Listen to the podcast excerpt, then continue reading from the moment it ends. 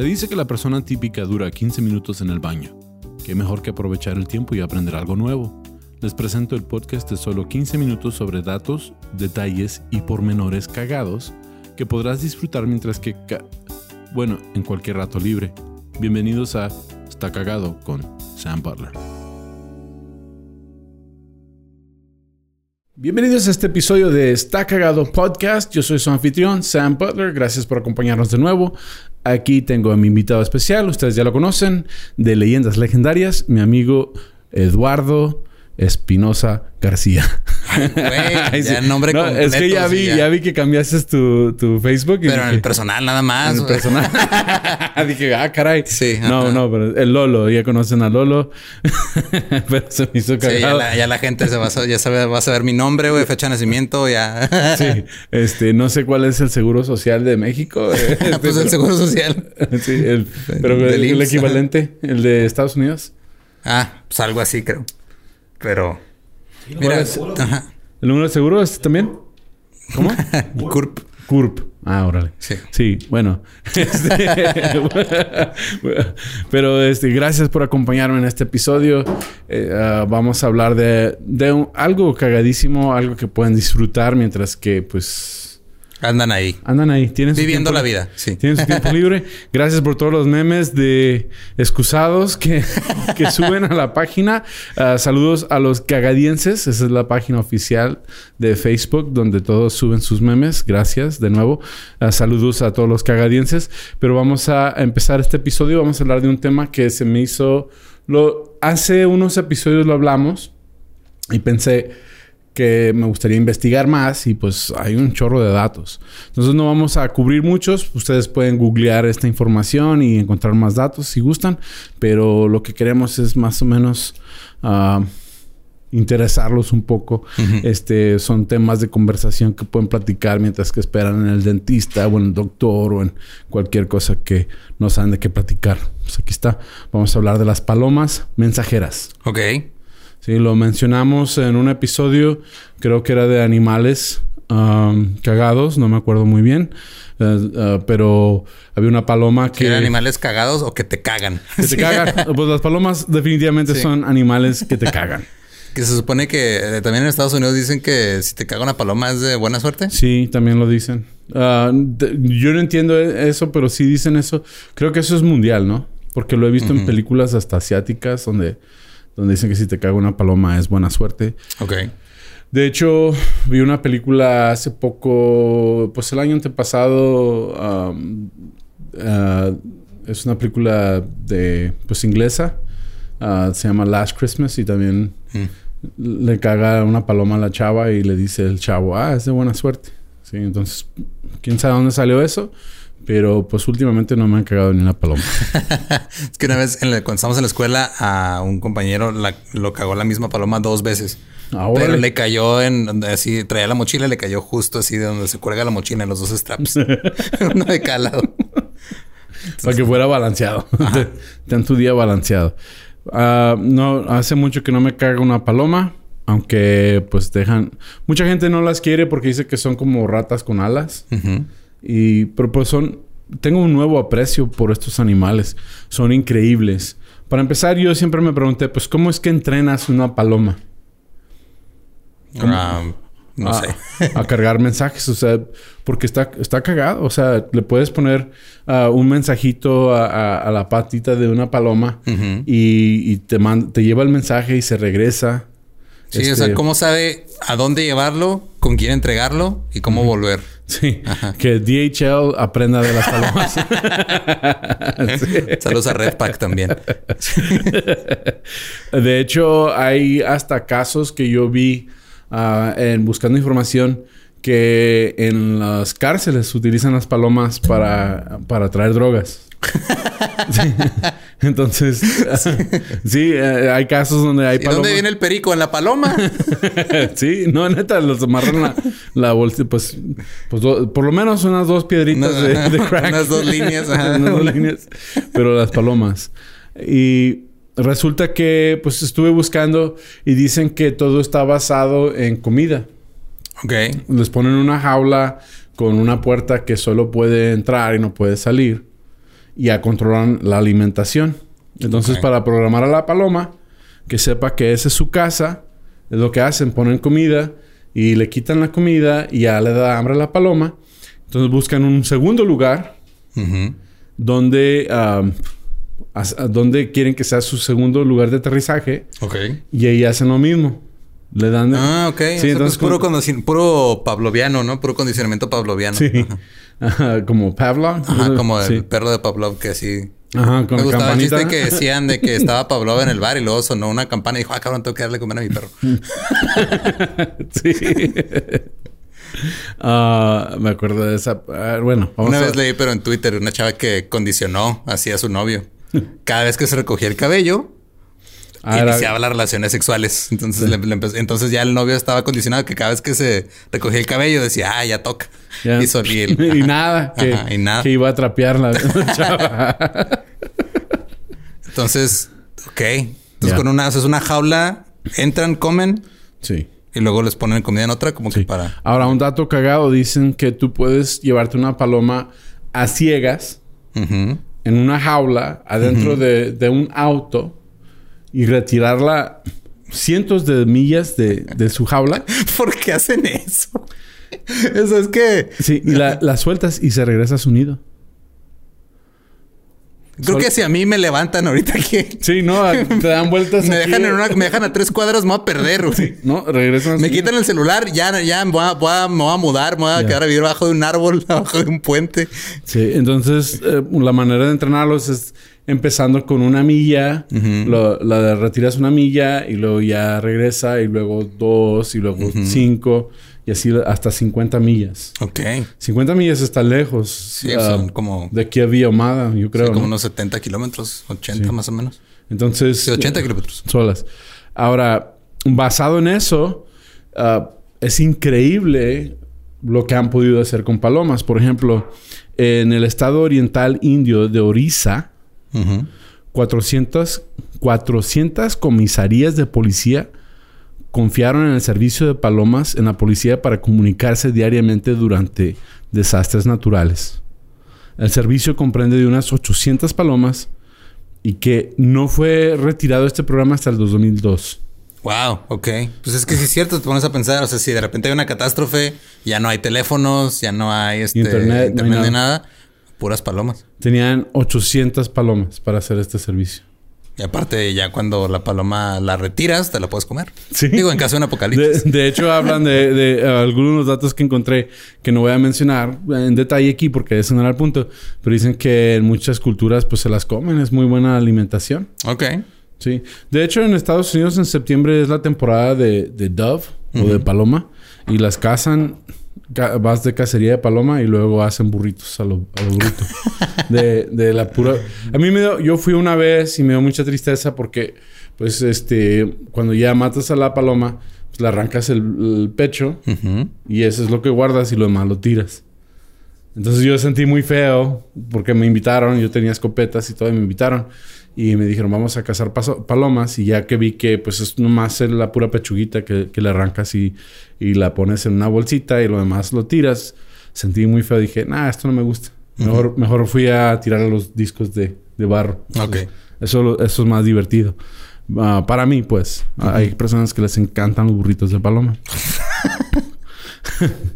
Una paloma, la paloma que tiene el récord de volar la más distancia. Sí, este es una paloma de carreras, o sea que vuela rápido. Tiene el récord de vuelo de paloma más largo, volando 7200 millas sobre el mar, las montañas y el desierto. Cabrón. 7200 millas. Ajá. Es más que de un lado de Estados Unidos al otro. O sea, atravesó un Sí. chingo de... No Sí, yo creo que Estados Unidos, si no me equivoco, de pura memoria, son como 4.000 o 5.000 millas. Ujú. 7.200 millas. Se la aventó en 24 días. O sea, y fue un viaje nada más de 7000. Pero fue 7200 ya ida de vuelta, ¿no? Supongo. ¿O no? No, de un- no, fue de un, de un solo viaje Ajá. desde Francia a Saigon, Vietnam. What the fuck? ¿Qué tenía? ¿Qué, qué llevaba de...? O sea, que... Yo creo que era nomás para ver qué, tan lejos podía llegar. Pero eso es el récord del vuelo más largo. Um, eso se me hizo súper cagadísimo.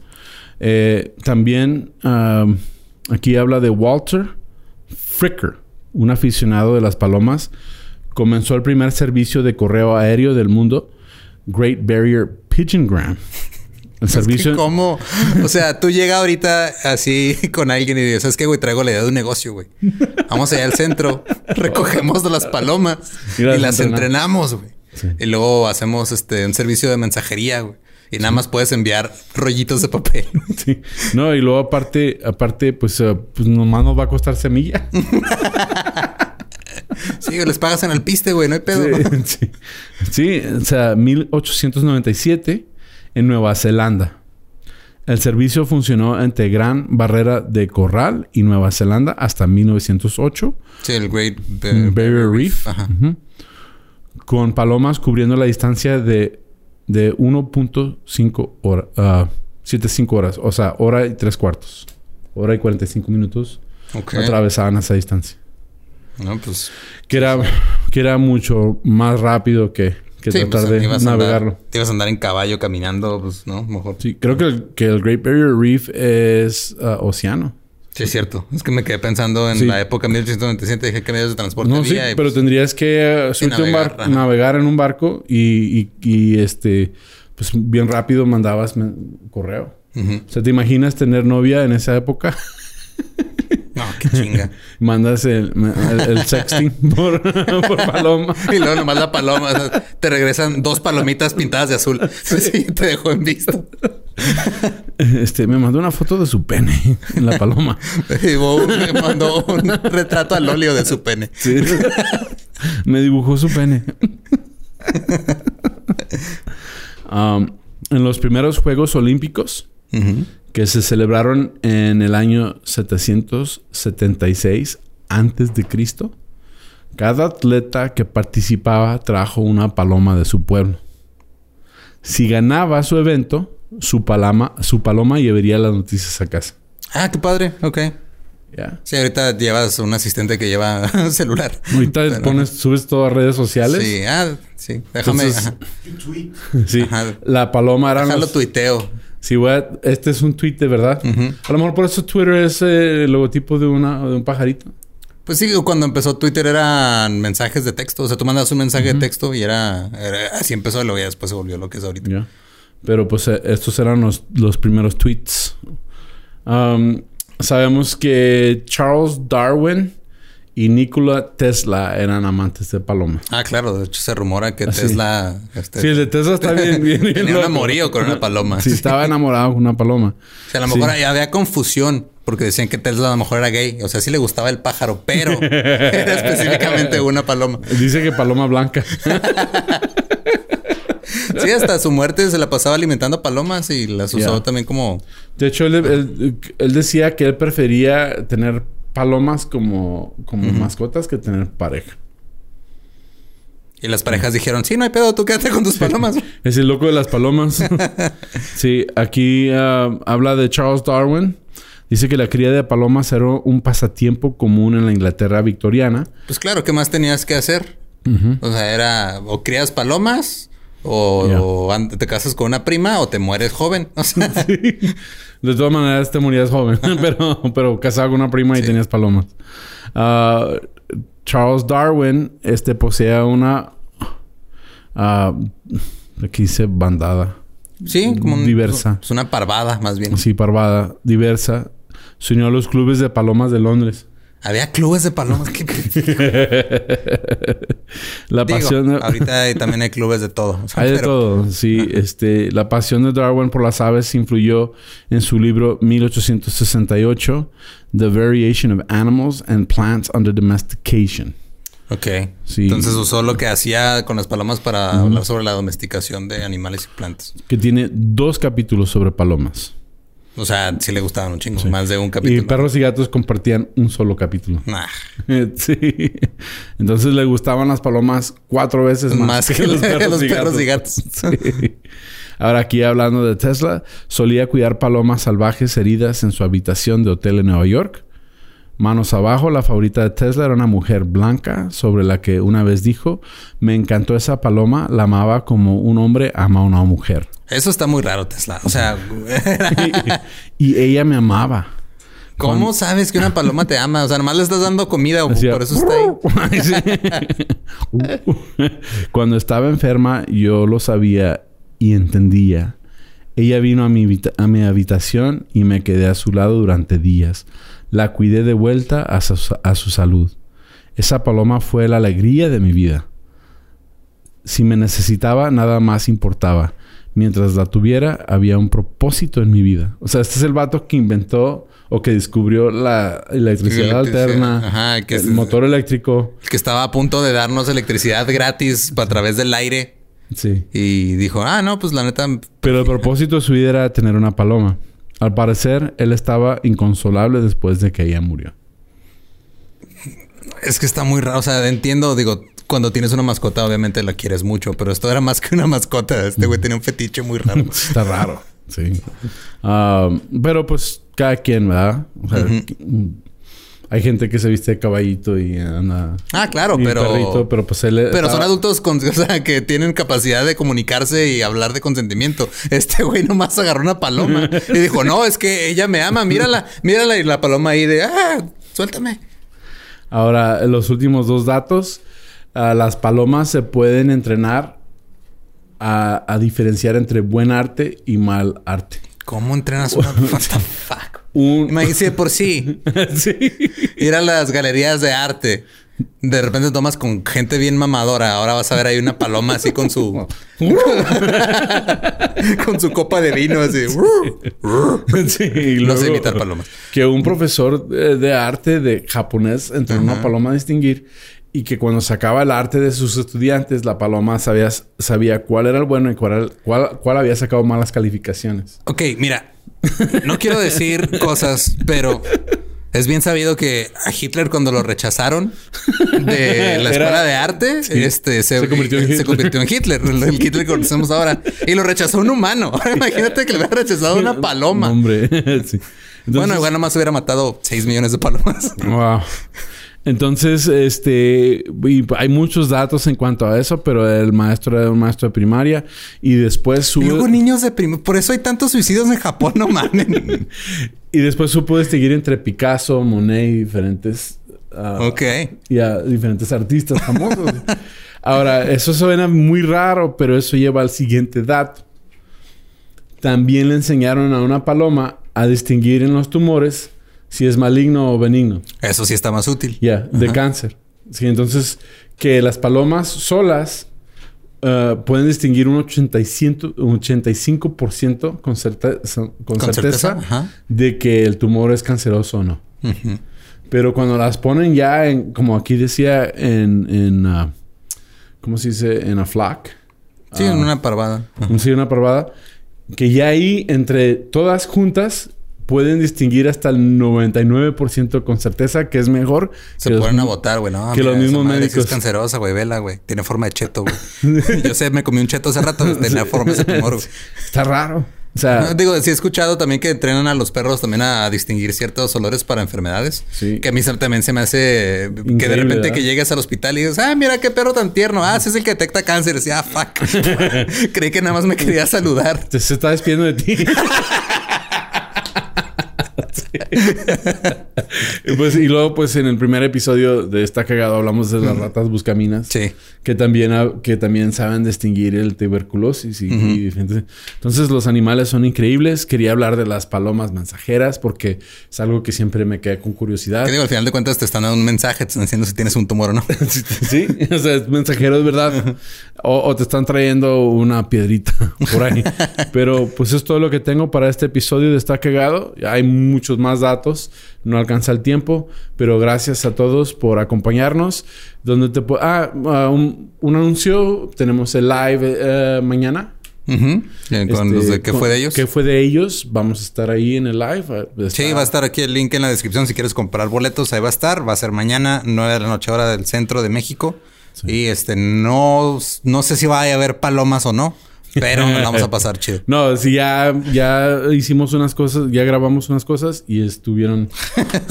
sí, entonces no se las pierdan. Este, acompáñenos eh, en el live, por favor. Y gracias de nuevo. Pueden encontrarte a ti en redes sociales. Sí, en todos lados como ningún Eduardo. Ningún Eduardo y a mí como tu amigo Sam. También este, la página de Está Cagado Podcast en Facebook y Los Cagadienses es el grupo, si quieren unirse al grupo.